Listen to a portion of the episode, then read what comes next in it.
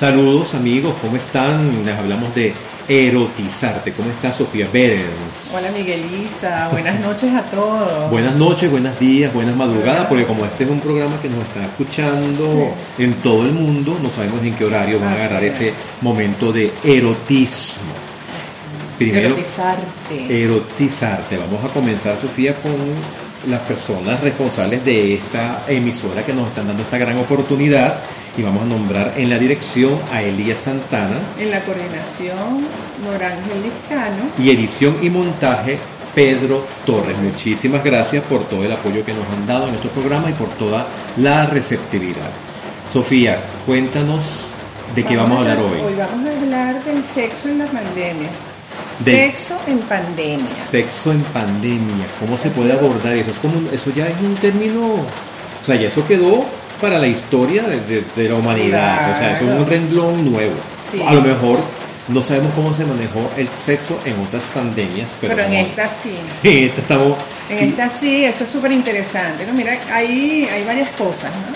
Cuando empezó esta cuarentena, la gente pensaba que iba a tener sexo por todos lados.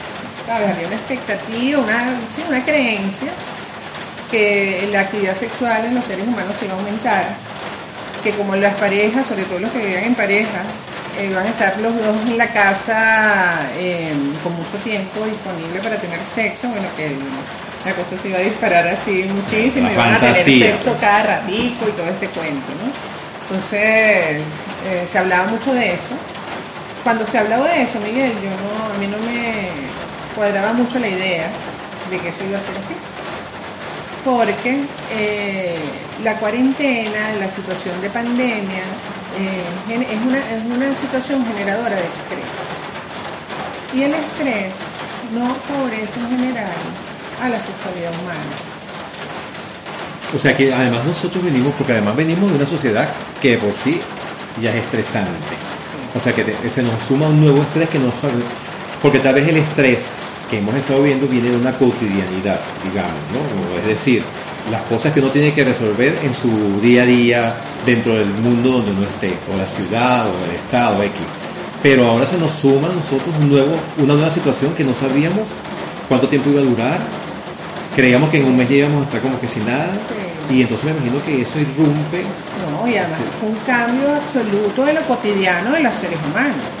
O sea, la cotidianidad se fue para el carril, o sea, es una nueva cotidianidad. Ahorita estamos a seis meses de, esta situación de salud a nivel mundial y es diferente, pues, ¿no? Porque ya estamos más adaptados a esta nueva realidad y a las nuevas formas, pero efectivamente al inicio fue muy, muy, muy fuerte, pues, ¿no? ¿no? es un estresor la pandemia, son muchos estresores la pandemia, ¿no? La pandemia primero te quita las relaciones interpersonales, o sea, la cantidad de personas con que tú puedas relacionarte. Los seres humanos somos seres sociales, imagínate, ¿no? Entonces, a los seres sociales, unos más sociales que ellos, nosotros somos súper sociales, por ejemplo. Claro. No sé qué te pasó a ti con esta parte, ¿no? Es que justamente, Sofía, yo que soy artista de la escena, eh, me doy cuenta con todo eso, y eso lo hemos comentado en otras oportunidades, con, en varias entrevistas que me han hecho, que me doy cuenta de la importancia del colectivo, de trabajar juntos. O sea, porque yo voy a un estudio a ensayar con personas, yo voy a un escenario a trabajar con personas, yo espero personas para que vengan a ver mi espectáculo. Estoy todo el tiempo relacionándome con la gente y, de repente uno siente como que te quitaron el piso, sientes un vacío que no puedes ni abrazar. Yo hoy tuve encuentros con, con ex compañeros de la universidad donde yo trabajaba y tenía, o sea, me daba mucha alegría verlos, pero no los podía abrazar. Entonces también, primero la alegría de verlos y luego saber como que hola de, de lejito, ¿no? Entonces, y el artista es súper y, la, la, abraza, la, la danza, de teatro, todo, se abrazan y se besan. No, y, además eh, vamos al piso, nos tiramos en el piso, o sea que una, una, una sudamos juntos, o sea, compartimos sudores y olores, ¿no? Entonces es, es muy fuerte. Tú sabes que yo estaba pensando cuando íbamos a hablar en este programa de este tema, que yo siento que hay como varios panoramas o varias, varias situaciones ¿no? que quiero plantear en, el programa. Una, por supuesto, la pareja que tiene mucho tiempo, digamos, estable eh, y se encuentra con esta situación. Otra, la pareja que, está, que no, bueno, la pareja que no vive junta. Los novios, Los novios, los novios. Lo otro es la pareja que estaba comenzando una relación. ¿no? Sí, La otra es, por ejemplo, sé de unas, unas personas que conozco que los agarró en Colombia a una abuela y a un tío con una pareja que estaba recién casada. Wow. Este, a las personas que están solas, Sí. Solas no sin pareja. sin parejas, O que gracias. viven sin compañía. Eh, si viven con, sin Pero Vamos a compañía. aclarar eso. A las personas que se conocieron un día antes de comenzar la pandemia y no pudieron verse más y había una esperanza de una posible relación. Sí. O sea que tenemos unos panoramas eh, bien interesantes de cómo, cómo se pueden haber abordado, ¿no? Todo, todo esa.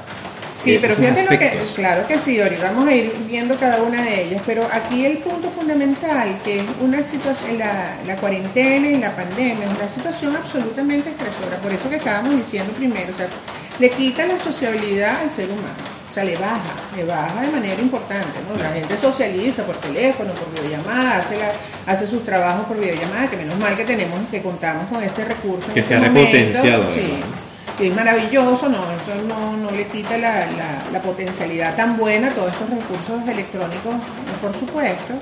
Este, pero bueno, sí te quita el contacto personal, físico, cercano con el otro, el toque con el otro, ¿no? Y el hombre, el ser humano, es un ser social.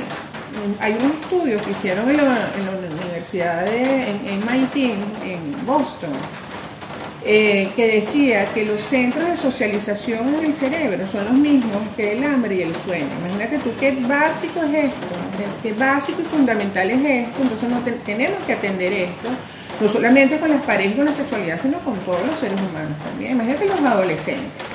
Claro. Los adolescentes que están en esa propia, en el propio momento de, de socialización, que la socialización es fundamental para todo el ser humano, pero eso es una edad de socialización y tienen sus aproximaciones en la sexualidad, ¿no? Empiezan Claro. los noviazgos, empiezan las caricias, empieza todo esto, entonces eso es realmente cercenado y es muy difícil para esta etapa de la, del ser humano en este tema de la no, socialización. Entonces, el no relacionarte en la medida que tú estabas acostumbrado o hacerlo de manera diferente, eso estresa al ser humano. El estresor es que cualquier situación que te genera como una presión, como una demanda, que tú no estás acostumbrado, tienes que responder y que tienes que adaptar, por ejemplo. Luego el estrés económico. Claro. Imagínate tú la caída económica que ha tenido muchísimas empresas, muchísima gente, muchísimas La incertidumbre, claro. La incertidumbre, o sea, no es una, no es una eh, situación en general favorecedora para la sexualidad.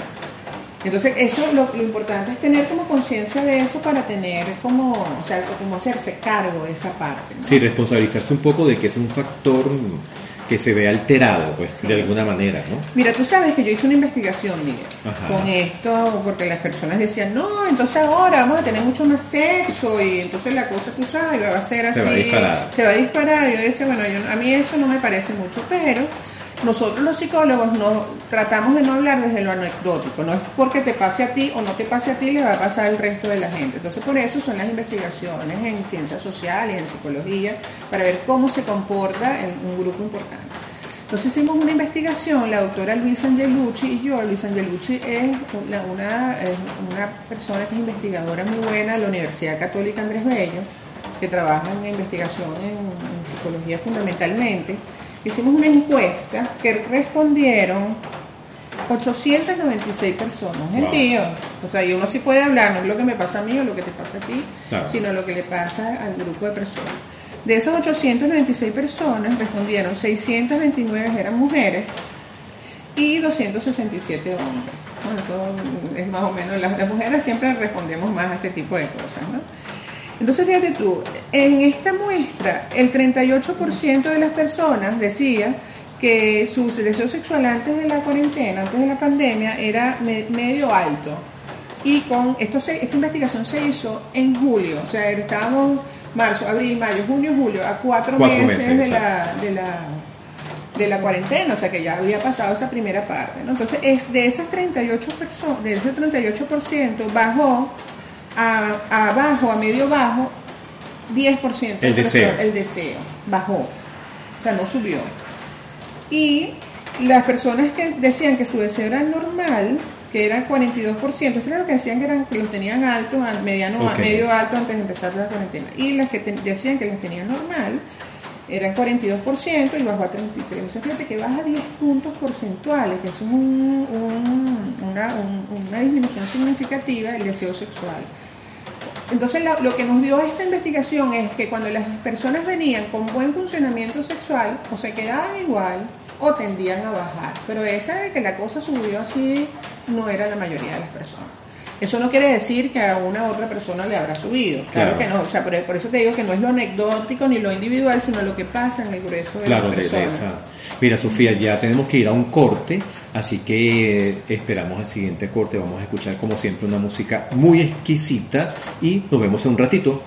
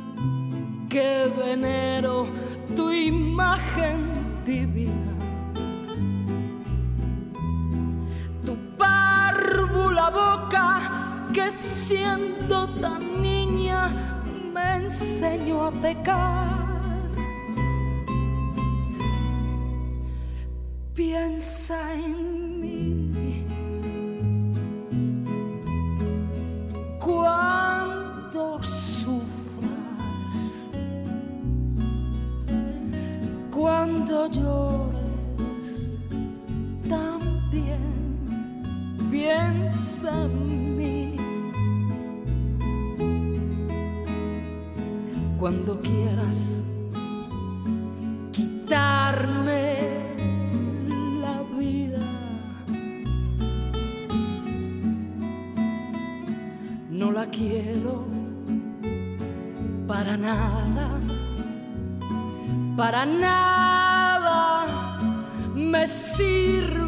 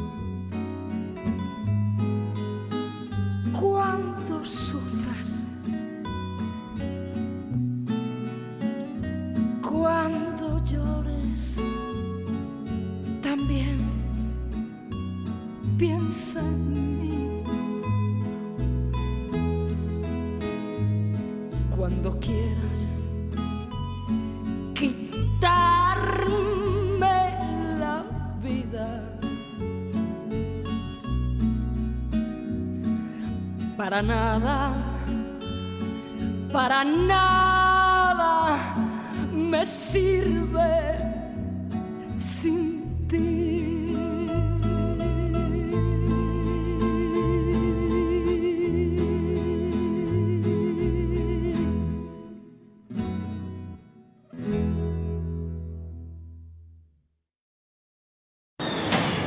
Continuamos con erotizarte, Sofía, piensa en mí, Qué belleza, esa es una canción de Agustín Lara. Hay que escuchar la versión, además interpretada por Agustín Lara, que también es maravillosa. Y, y él, yo digo que ese personaje de Agustín Lara pas- fue- fue- pasó por tantas cosas y fue tan intenso su vida porque todo lo que escribe es absolutamente maravilloso.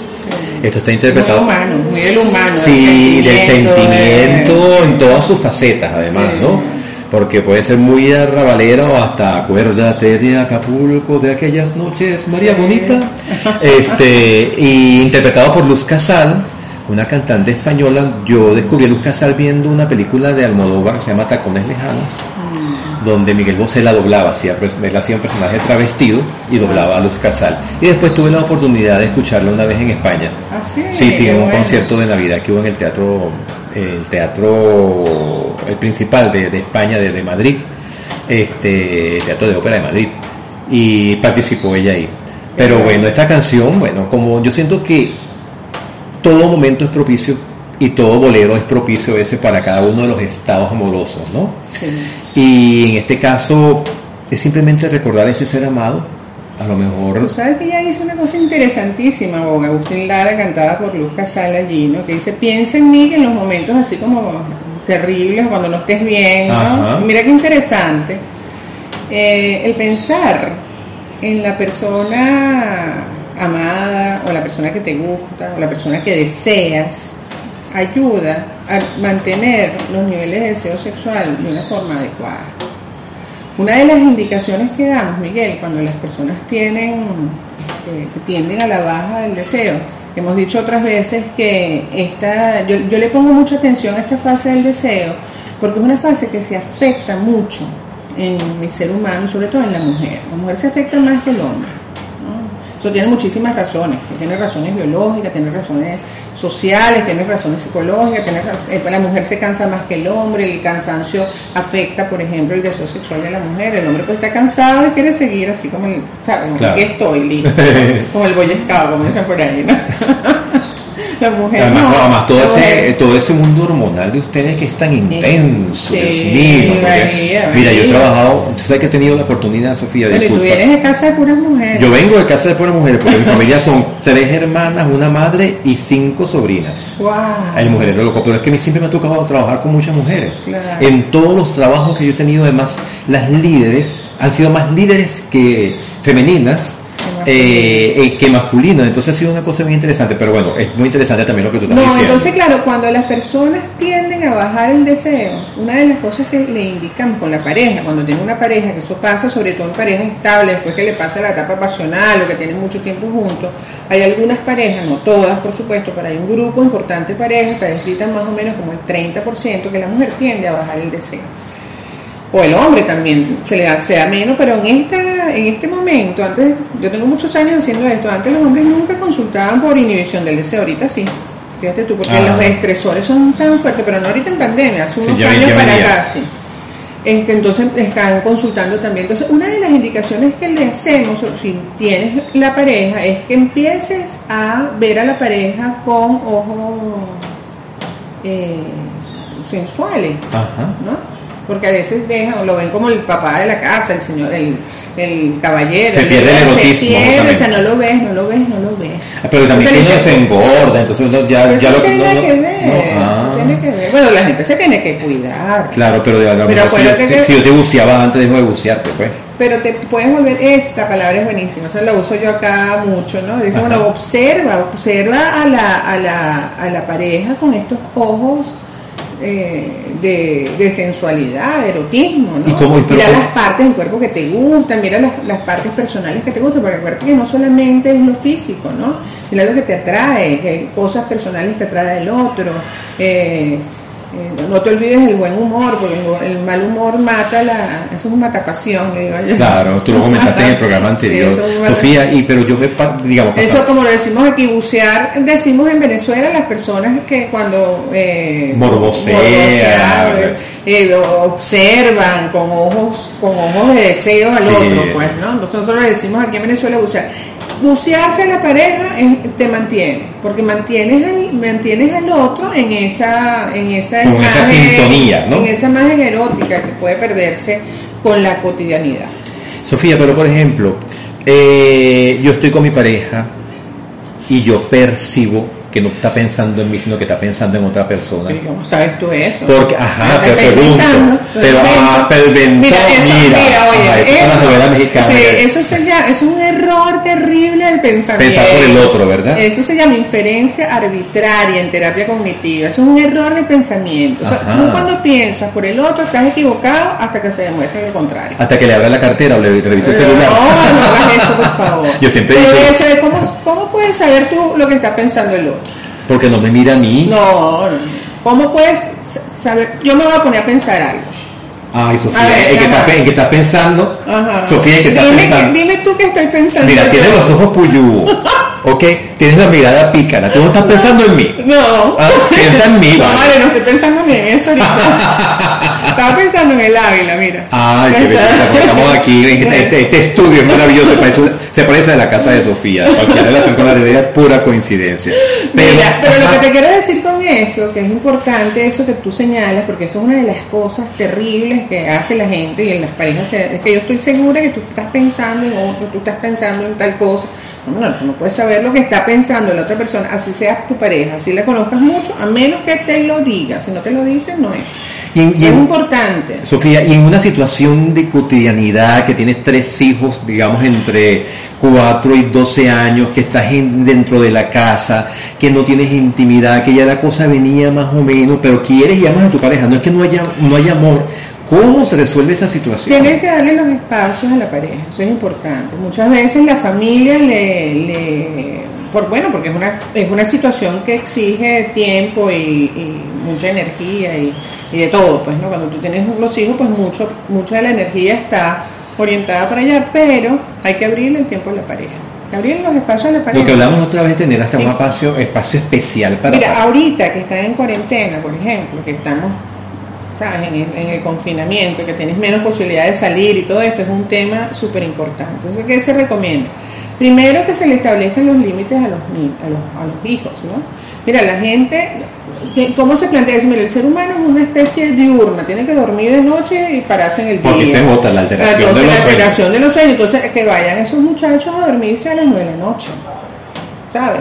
¿Qué pasa cuando los muchachos van a dormirse a las 9 de la noche? Bueno, le dan espacio de dos horas a la pareja para poder hacer actividades de adultos y no estar con la demanda del muchachito despierto a las 11 de la noche corriendo por la casa, por ejemplo. ¿no? Eso es un punto importante. Es agarrar espacios en la casa. Por ejemplo, ahor- ahorita quizás más por la, por la cuarentena, pero los espacios sociales en la casa, las salas, se usan poco en general, ¿no? Entonces usar esos espacios sociales para la pareja, poner una música, escuchar la música, acordarte de la música que se conocieron ustedes. ¿Tú tienes alguna persona que te acuerdes de una música especial que... ¿ah? Sí, claro, claro, claro, Claro. Entonces, si empieza la pareja a conectarse, por ejemplo, con esos elementos que son que te evocan, que te recuerdan la- la- el vínculo entre, entre, las, la- entre las personas, pues entre la pareja, eso activa. Eso Yo, activa yo- la- entonces que siempre que nosotros hablamos, yo digo, yo me, yo me ubico en las relaciones, tal vez, no sé si la palabra correcta es desgastada, ¿no? O sea, ¿de dónde saco yo el ánimo y la energía para activar eso si ya esto no tiene, ya, ya esto está vencido?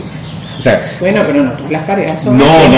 no, no, no, no te estoy hablando de todas, pero digamos, pensando, o sea, alguien que nos esté escuchando y a lo mejor tenga ganas, o a lo mejor no se le ha ocurrido, o es que a lo mejor no tiene ánimo, o si ahí está la esperanza de hacerlo, o, sea, hay como que tener un primer impulso y seguro eso va a venir respondiendo a otros impulsos. Hay, una, hay una, un ejercicio muy bueno que le induco mucho, es que te acuerdes por qué tú estás con esa persona.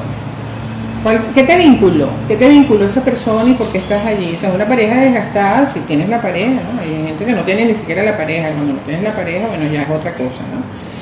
Pero si tienes una relación de pareja con alguien y la pareja está desgastada, bueno, acuérdate por qué estás allí. ¿Qué te, qué te vinculó esa persona? ¿Qué te enamoró de esa persona? ¿Por qué decidiste eh, Tener hijos, de ser, ser novio? Acuérdate del noviazgo. ¿Por qué, te, ¿Por qué te hiciste novio de esa persona, por ejemplo? ¿No? ¿Cuáles son los vínculos de atracción? Ve que eso hay, a veces hay mucho, a veces cambia el asunto. Entonces, eso es un- todo un trabajo con la pareja desgastada. Si la pareja es desgastada, ¿qué quieres hacer con esa pareja desgastada? ¿Quieres seguir en esa pareja desgastada? ¿Quieres terminar la pareja desgastada? ¿Quieres repotenciar la pareja desgastada? O sea, ahí tienes que ver qué quieres tú y qué quiere tu pareja también. Claro.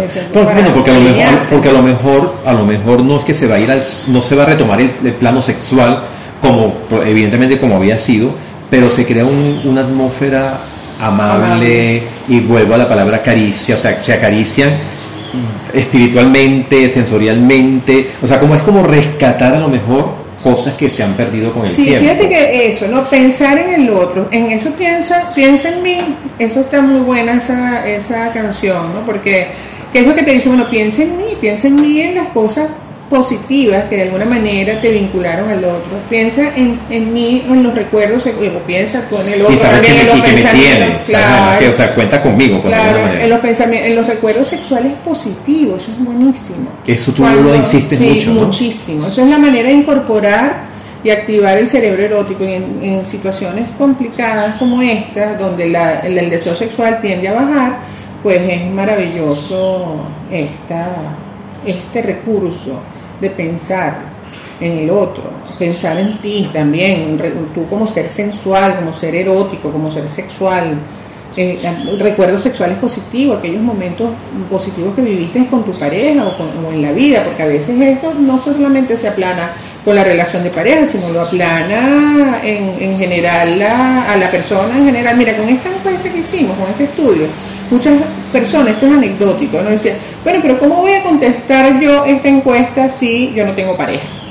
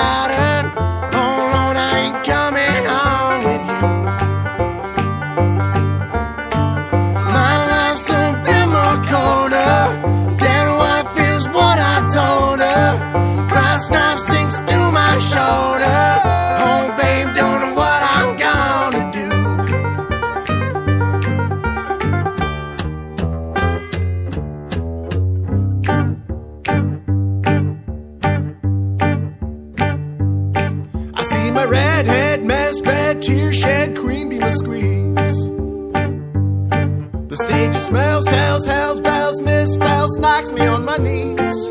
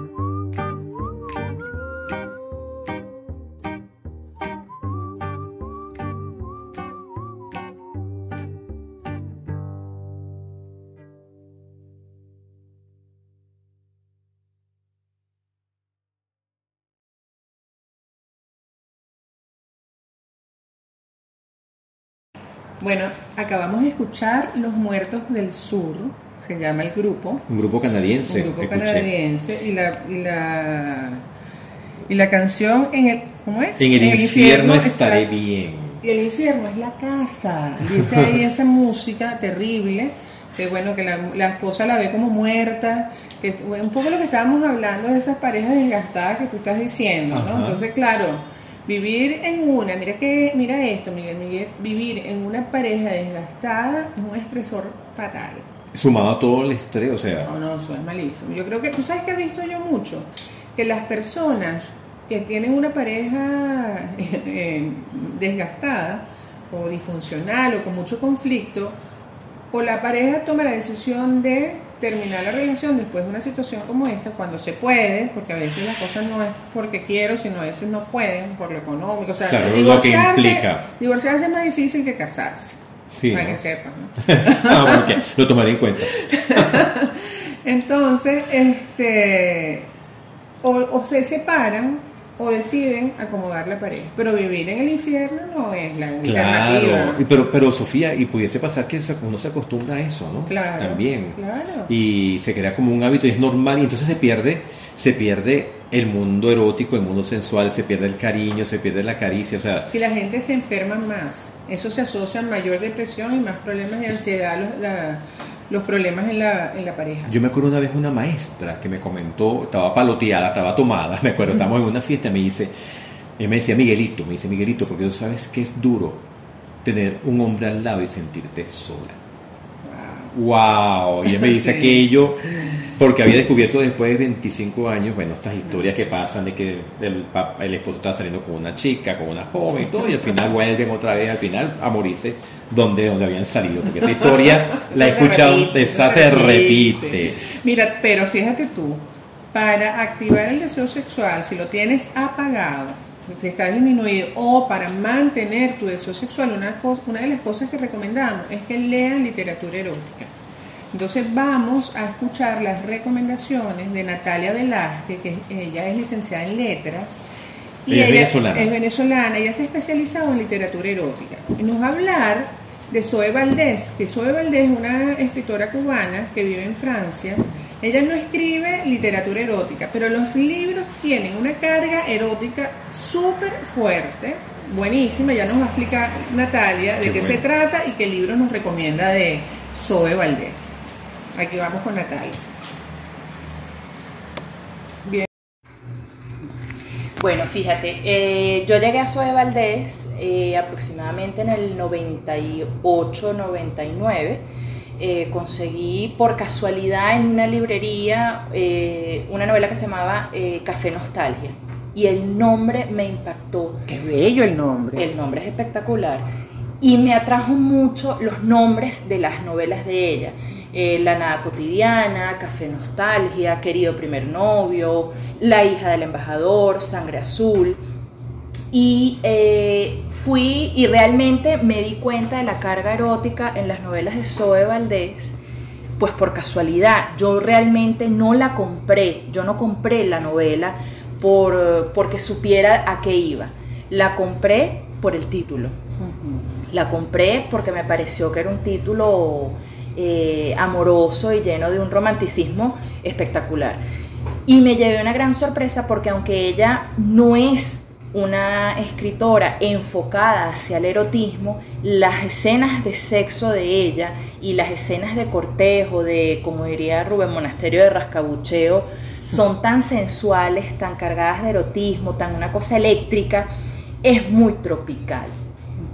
Eh, estamos acostumbrados a ver eh, escenas de, de sexo muy edulcoradas o tal vez muy gramaticalmente perfectas, eh, con, un- con una sintaxis estupenda, impoluta, unos adjetivos maravillosos, y el sexo no es así. El sexo realmente es espelucado, eh, no, no te pusiste la pantaleta que te querías poner ese día. Bueno, Es- depende, depende de la etapa. bueno, depende de la etapa que esté. Porque cuando estás cortejando, Estás Estás perfecta. perfecta, bella y hermosa. Pero ella, el- lo- el- el- la aproximación al sexo y a lo sensual y a lo erótico que tienen sus novelas es muy caribeño. Eh, ella no disfraza lo que, lo, que, lo que es, o sea, ella llama a las cosas por su nombre. De hecho, hay un fragmento en La hija del embajador en donde ella dice este, que eh, así quiso expresarse en París, en La Habana. Era simplemente una pingona para. Porque ella viene en un avión con un amante maravilloso, este, el tipo se excita en el avión, eh, tienen una relación muy, muy carnal. Y bueno, y ella está diciendo que ellos van sobrevolando la banlieue y están viendo las luces de París maravillosa. Pero bueno, o sea, ese, como ella dice, ese pájaro de carne que tiene su piloto no es otra cosa sino una pinga parada y lo dicen con, mucho desparpajo, eh, con, hasta, hasta con un poquito de descaro. Pero es fascinante. Eh, creo que es una manera de, de identificar eh, esa cosa tan, yo no quisiera decir animal, pero sí muy instintiva en el ser humano, este, que es relacionarse con el otro a través del sexo cuando hay una atracción y cuando hay un intercambio consensuado entre la pareja. Este, eso me parece fascinante en, en Zoe Valdés, que aún y cuando tiene mucho más de 20 años viviendo en, en Europa, viviendo en Francia, ella no ha domado a esa fiera. A la Eh, fiera caribeña. A la fiera caribeña, o sea, ella es arena, piel, playa, trópico, sudor. Agua y coco. Eh, Sí, agua y coco, jalame por los pelos. O sea, ella es así. Este, y es una de las cosas que me gusta de Zoe Valdés, porque nunca el lector se siente violentado por el relato, que eso puede pasar en algunas narraciones, en algunas novelas. Hay, hay escenas de sexo en ciertas novelas que son profundamente fuertes y que el, el- el lector, lejos de, de- de erotizarse o de excitarse, puede a lo mejor hasta sentirse apabullado por, por el relato. En ningún momento eh, Zoé te lleva hacia ese lado de hasta de, de- de un posible rechazo O sea, no te apabulla. no te apabulla, creo que te dejan hasta alborotada Ah, qué bueno. para que, pa' que le, le eches mano al muchacho que tienes al lado, a la pareja que tengas al lado. Eso, eso es así. O sea, Zoe Valdés te erotiza con sus relatos. Qué maravilla. Ella es la del, la del sexo en el aire. Sí, ella, eh, en este- esta esta hija del escena embajador. está en La hija del embajador. Eh, en, la, en el hija, la hija del embajador, ella pues realmente tiene sexo con varias personas, aunque ella tiene un miedo, este, eh, bueno, yo creo que repotenciado las enfermedades de transmisión sexual, igualito en algún momento cede. Pero me imagino el que usará peligro. condón. No, bueno, de hecho, no fíjate que dice, este, fueron pocos segundos. En un jardín de violetas, el ave latiente aterrizó sobre su cuerpo. Coño, mierda, olvidó el preservativo. ¡Ah! Él No. dijo que nunca lo usaba. Ella, que tenía las enfermedades, le preguntó si era promiscuo. Él negó con la cabeza de arriba. La de abajo se hundió en el regazo uterino. Dios santo, qué peligro. No debo hacerlo con extranjeros que no sean seguros. Esa frase le bajaba la mandarria a cualquiera. Pero él siguió. Olvidas que la extranjera eres tú. Wow. Este, fue lento y sin aspavientos. Los franceses no son tan frenéticos cuando tiemblan como lo son los cubanos. Lengua con lengua, tiernos e inmortales. Él empujó el pájaro, el mandado, y esto tropezó con algo duro. Ella soltó un quejido ridículo y, sus la- y de sus labios brotó un rayo branquísimamente neblinoso como si escupiera polvo lunar. Wow. Recomendamos a Zoe Valdés. Recomendamos a Zoe Valdés. También tiene frases para abordarlas en un cojín. Eh, realmente no era tan bello. Sin embargo, desde el primer momento ella lo vio hermoso. Porque, como decía mi mamá, todo feo tiene su gracia. Eso es muy subjetivo. eso es muy subjetivo. La belleza está y en la ve. y la atractividad no solamente es que seas bonito. Eso lo hemos dicho muchas veces. Bueno, yo te puedo decir, yo he salido La con hombres horrendos. y son súper Y son intelectualmente tan atractivos sapiosexual eres, que, Nati. que- sí. Ah, bueno. Yo, yo tengo una lista de feos. Pero inteligente. pero inteligentísimo. sapiosexual. Sí, puedo decirte que, que sí, es interesante. Qué bueno, qué bueno. Bien, Sofía, eh, hemos hablado de las parejas. Ajá, y bueno, ahora hablemos de las personas que no tienen pareja en este momento, de los solteros, porque ahí también, no sé si los solteros tienen más libertad de manejarse eróticamente, viendo imágenes, viendo aplicaciones, mandando mensajes, se exponen más, se han vuelto más extrovertidos, se han vuelto más tímidos, pero ese es otro mundo, porque además te hablaba, ¿qué pasa con una relación que iba a comenzar el día justo que comenzó la pandemia no se pudieron ver más? Sí, o que, o, que, o que se genera en la pandemia, ¿no? También, o las recientes, sí. Eso es todo un reto para las parejas, ¿no? Porque además, desde el punto de vista de la sexualidad, no se recomienda en parejas que no viven juntos tener sexo. Porque imagínate, la sexualidad es totalmente cercana, Claro. totalmente cercana. O sea, y el metro y medio de, de- de distancia con el otro no, no está, ¿no? En nuestro país, yo, yo he pensado mucho en eso, ¿no? En otros países, bueno, se hacen la prueba esa, el PCR, si los dos están bien y han mantenido su cuarentena, eh, bueno, está bien, ¿no? Pero en este país que no se puede hacer ni siquiera eso, claro. imagínate tú, ¿no? Tú sabes que a mí me acordó un poco esta situación con los, con los solteros de la época del HIV. Ajá. ¿Te acuerdas? Claro. Que Entonces, claro, era un todo La paranoia, tema. claro. ahí tenías la, la posibilidad del, del preservativo y el condón, que siempre es una posibilidad, por supuesto, cuando se está iniciando una relación de pareja, es lo que se recomienda. Lamentablemente en el mundo eso ha, ha bajado, espero que con esta pandemia suba otra vez, pero ha habido una tendencia a no usar preservativo nuevamente, ¿no? Que eso es fatal, porque bueno, es fatal. Claro. Es, una, es, una, es un acto, no, un comportamiento nada recomendable.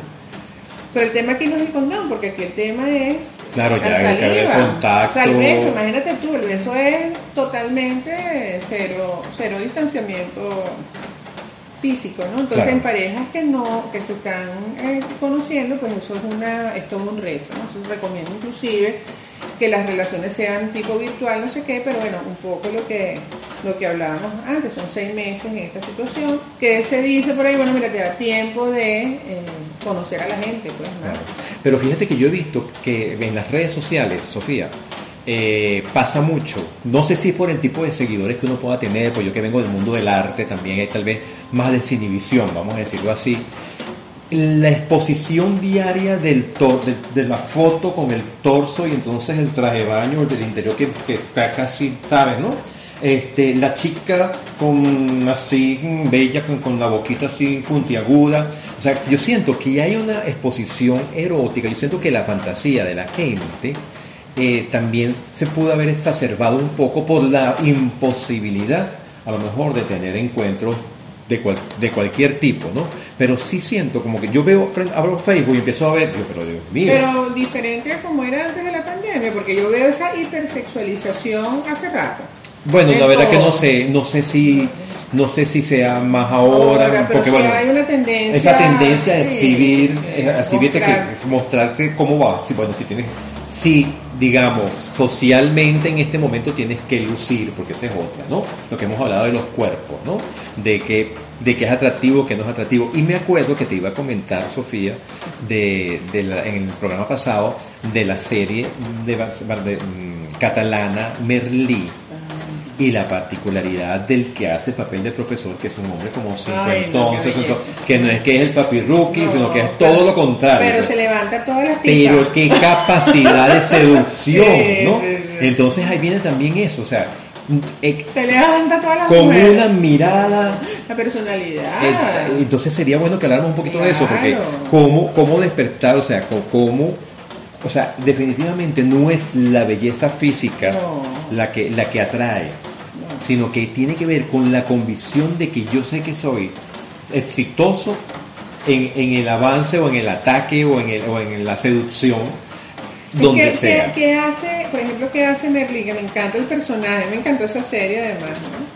Él se muestra como es, primero es súper genuino, no anda con, No anda con no anda con maquillaje de ningún tipo, ¿no? Y es una personalidad como tan, tan genuina y tan honesta y tan inteligente además, porque es un ser inteligente. pues, Un profesor de filosofía. sí, la inteligencia atrae muchísimo a la gente. ¿Sabes? Eso, Ah, es súper- eso ah. se llama sapio sexual. Ah, eso es lo que es eso sapio sexual. Eso es lo que es sapio sexual, cuando la gente le atrae la inteligencia del otro. Entonces por eso tú ves ahí mucha gente que no es tan agraciada físicamente, pero la gente es súper inteligente, tiene un humor bueno, es, es un- ¿sabes? Es, es como sabroso estar con la gente Ah. intelectualmente. Entonces son personas que pueden ser muy poco atractivas físicamente, pero son tan atractivos a nivel de personalidad y de inteligencia que eso dispara el erotismo en la, en la otra persona. Se llama el Bueno. sapiosexual. Yo soy medio sapiosexual. Ajá. Sí. Oye, pero fíjate qué interesante, Sofía, pues yo estoy acumulando aquí términos y para nuestro radio escucha y las personas que nos ven pueden ir haciendo su tarea. Además que nos manden preguntas, ese, Sí. ese- ese intercambio es bien chévere porque está la parte intelectual y está la parte de humor. El humor, eso es fundamental. ¿no? Y yo creo que el humor sí es clave porque si uno se va amargando, amargando, amargando, vas perdiendo. No quieres cagar al otro. Eh, Claro, o sea que no provoca porque todo me miraste feo. Bueno, lo que- que decía, lo que decía la canción esta Del que acaba- infierno. del infierno en la casa. Entonces no quiero ir porque esta esposa está muerta. Una cosa terrible la, la letra de esa canción. Claro. Pero muestra mucho lo que le pasa a gente, ¿no? Con eso. Claro. Entonces, claro, el buen humor, y pasar que si tú vas a una casa y lo que vas a tener es conflicto y lo que vas a estar peleando el otro no quieres ir, está. Claro. Te evitas el conflicto, ¿no? Muchas veces. Pero, oye, la invitación siempre es a, insisto, en acariciarse ahorita, en estos momentos que estamos hablando de- desde el erotismo, a partir de estas lecturas que nos comentó, a partir de esta escritora, Natalia. la- nos Natalia. comentó Natalia, eh, ver películas que también ya hemos, hemos- vamos a tener mucho intercambio con personas de que amantes y especialistas en, en cine, o sea, buscar la manera de, de crear. Es muy importante, Sofía, lo que tú dices, y yo, yo lo comenté la otra vez también, que tiene que ver con el espacio en la casa para el encuentro, aunque sea sentarnos, tomarnos un trago y escuchar música. Claro. Porque lo que tú dices es muy importante, que es que muchos espacios de la casa no se usan. No se y ahorita la gente está más que todo es acostada. No, eso es terrible. O con el... Todo Mira, la cama, por favor, solo para dormir y tener sexo. Claro. Y la cocina, el comedor, los pasillos, los baños para tener sexo y hacer las necesidades que Mira, neces- esa es higiene del sueño. Bueno, tener sexo en los espacios sociales cuando no tienes hijos. Claro, claro, sí, no sin hacer mucha bulla. Mira, pero tú sabes que los solteros que estabas eh, hablando, en este estudio lo, lo, esto- lo vimos también, respondieron, ¿no? Entonces los solteros salían que tenían en este momento más fantasías y deseos sexuales, aunque no tenía eh, a nivel de relación de pareja el mismo número de relaciones. Es que No, por no, eso, sí, sí. por eso es la pregunta, porque Sí, yo creo que, que toda esta cuestión, además de, de todo lo que se puede uno enviar por mensaje, buscar por en Twitter, o sea, Se algo- erotiza. Los exactamente. mensajitos, las cosas. las cosas. Entonces yo siento que el mundo de los solteros eh, se permite mandarme el mensajito, mandar el videíto, mandar la fotico y ese, esas antenas ahí alborotadas, ¿no? Es como la, la parte paralela, ¿no? También del, de, del- de todo esto que Lo bueno viviendo. es eso que tiene la incorporación del pensamiento sexual en su, o sea, tiene la, tiene la incorporación de la sexualidad en su campo de conciencia, ¿no? Claro, y bueno, y- Tenemos que aprender un poco de los solteros, incorporar eso. Claro, claro, porque y tienen como esa disposición porque, bueno, no, no necesariamente hay como muchos aspectos. Uno es que a lo mejor ese, ese soltero está viendo en todas las personas que le pueda traer una posible pareja o una, una posible relación erótica, sexual en, en quien les gusta. pero fíjate que muchas veces fantasean y no necesariamente llegan a la realidad y no importa, eso está muy bien. La fantasía es otro elemento que siempre decimos para la activación del deseo. Recuerdos sexuales positivos, ¿no? Piensa en mí. Ajá. Eh, vincularte con material erótico, hablamos de la literatura en este programa, luego vamos a hablar del cine y de las, otros, las otras formas de vincularse a través del arte, que por esto esto se llama erotizarte. Y, la, y el, el otro gran elemento para activar el deseo es la fantasía. O sea, el tú imaginarte cosas que quieras tener en, en la vida, pero que no la vas a tener necesariamente. Yo siempre digo que la fantasía es mejor que la realidad. Entonces hay cosas que hay que dejarla como en la fantasía. Entonces recordate, por ejemplo, a la gente que tiene inhibición del deseo sexual, ¿qué le pasa? No fantasea, no fantasea. Si tiene fantasías sexuales, no. Y si le, le dice, este, puedes tener, puedes elaborar una, le cuesta porque tiene el cerebro apagado. pero eso se puede despertar justamente con Ah, todo no, esto. con todo esto. Y tú lo has hecho en tus terapias de alguna Sí, manera. totalmente. Y una de las cosas que le recomendamos con la fantasía es si no las tienes ahorita, repasa las fantasías sexuales que tenías antes. Cuando eras adolescente, cuando, Hasta cuando, estabas niño. niño, cuando eras cuando estabas adulto joven, o, o sea, cua- las, las otras repásala como una película en tu mente. Entonces eso es un activador buenísimo del deseo sexual. Tú sabes que siempre eh, hablando, cuando tocamos el tema del beso, te tengo que hablar de la historia, de, de- de lo que me llamaba a mí la atención de ver a, a los actores de las novelas besándose. Ok. Porque te me dijeron eso es el beso, eso Ah, pero eso es en el beso, así que lo vamos a no lo voy a decir para que no se me olvide.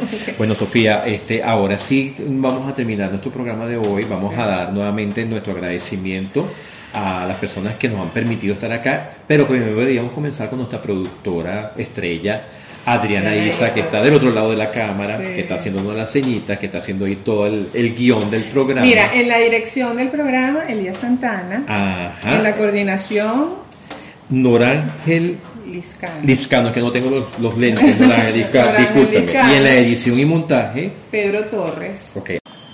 Bueno, y nos despedimos con Algo Contigo, cantado por Rosario Flores. Esa canción a mí me mata, porque imagínate, es pensar que quieres tener algo con esa persona que no has tenido. Eso es erotizante.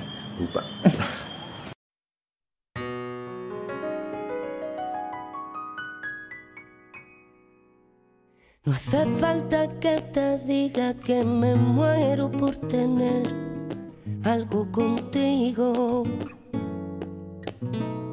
Y es que no te has dado cuenta de lo mucho cuesta ser tu amiga.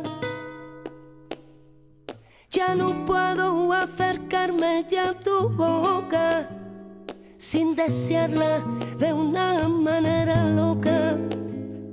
Necesito controlar tu vida, ser quien te besa y quien te abriga. No hace falta que te diga que me muero por tener algo contigo. Y es que no te has dado cuenta de lo mucho que me cuesta ser tu amiga.